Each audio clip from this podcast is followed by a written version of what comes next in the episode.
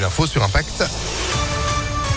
Avec Sandrine Ollier. Bonjour Sandrine. Bonjour Phil, bonjour à tous. À la une, dépité et inquiet pour l'avenir. Si on a beaucoup entendu les opposants, le projet de transport par câble entre Francheville et Lyon avait aussi ses défenseurs. Vous le savez, la semaine dernière, le président de la métropole a enterré le projet au vu des résultats de la concertation. Les élus du Citral qui se réunissent cet après-midi voteront sans doute la fin de ce projet.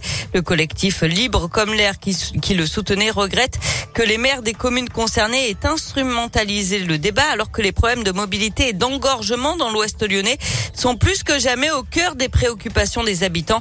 Olivier Ménard, élu à la Mulatière et membre du collectif. La vraie question qu'on se pose maintenant, c'est comment on va résoudre ces problèmes en fait. Si des membres de notre collectif étaient arrivés à ce projet, c'est que euh, la topographie, les voiries contraintes faisaient qu'on trouvait difficile d'avoir un mode de transport terrestre efficace. De faire du souterrain un métro, ben, il n'y a pas de densité suffisante sur nos territoires pour le justifier. Hein. C'est des coûts bien bien plus importants. Donc, restait la voie des airs. Voilà. Maintenant, la, la voie des airs est coupée. Il faut trouver d'autres alternatives. Donc, euh, bon, on s'insérera dans toutes les discussions qui pourront être menées euh, tous les moyens qu'on pourrait mettre en œuvre pour euh, diminuer la pollution atmosphérique, décarboner les, transports et euh, apaiser les voiries de nos communes.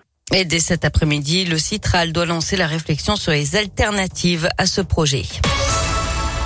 Le port du masque dans les transports, c'est terminé. À partir d'aujourd'hui, il n'est plus obligatoire, seulement recommandé. Une mesure prise grâce à l'amélioration de la, de la situation sanitaire.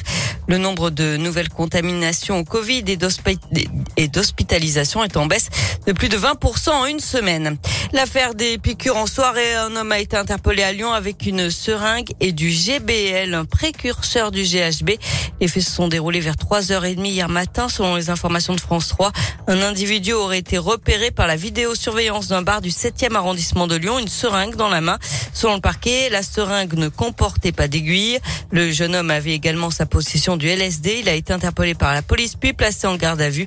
Âgé de 24 ans, il affirme, il a affirmé devant les policiers que c'était pour sa consommation personnelle. Pour l'instant, aucune victime n'a été recensée et aucune plainte n'a été déposée. En bref, une cellule d'écoute ouverte à partir d'aujourd'hui au lycée professionnel Fernand Forest de Saint-Priest. Ça fait suite au décès d'une enseignante prise d'un malaise en plein cours vendredi. Et puis le très bon bilan de la nuit des musées à Lyon, c'était ce week-end. Le musée des Confluences a accueilli 7800 visiteurs. C'est un record. À retenir dans l'actualité en France, qui pour remplacer Jean Castex à Matignon? L'actuel Premier ministre devait, devrait donner sa démission dans la journée. On pourrait connaître son successeur aujourd'hui. Emmanuel Macron aurait déjà fait son choix, celui d'un profil social, écologique et productif. On passe au sport avec du tennis. C'est le premier tour de l'Open Park Auvergne-Rhône-Alpes aujourd'hui avec sur les cours euh, Tsonga, Humbert, Pouille et Gilles Simon. Et puis en foot, une lyonnaise récompensée au trophée UNFP hier soir, les Césars du foot français. Euh, Christiane Endler a été sacrée meilleure gardienne de première division. C'est la seule récompense gagnée par l'OL cette année. Le Parisien Kylian Mbappé a été sacré meilleur joueur de Ligue 1. Bruno Genesio, meilleur entraîneur pour la saison de Rennes, quatrième et toujours en course pour la Ligue des Champions. Merci beaucoup Sandrine pour l'info qui continue sur impactfm.fr. Vous êtes de retour à 7h30. À tout à l'heure. Allez, à tout à l'heure. C'est la météo.